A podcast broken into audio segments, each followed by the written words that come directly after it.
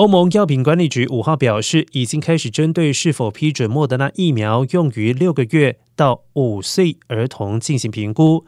五岁以下幼童是大多数国家目前唯一不符合接种资格的年龄族群。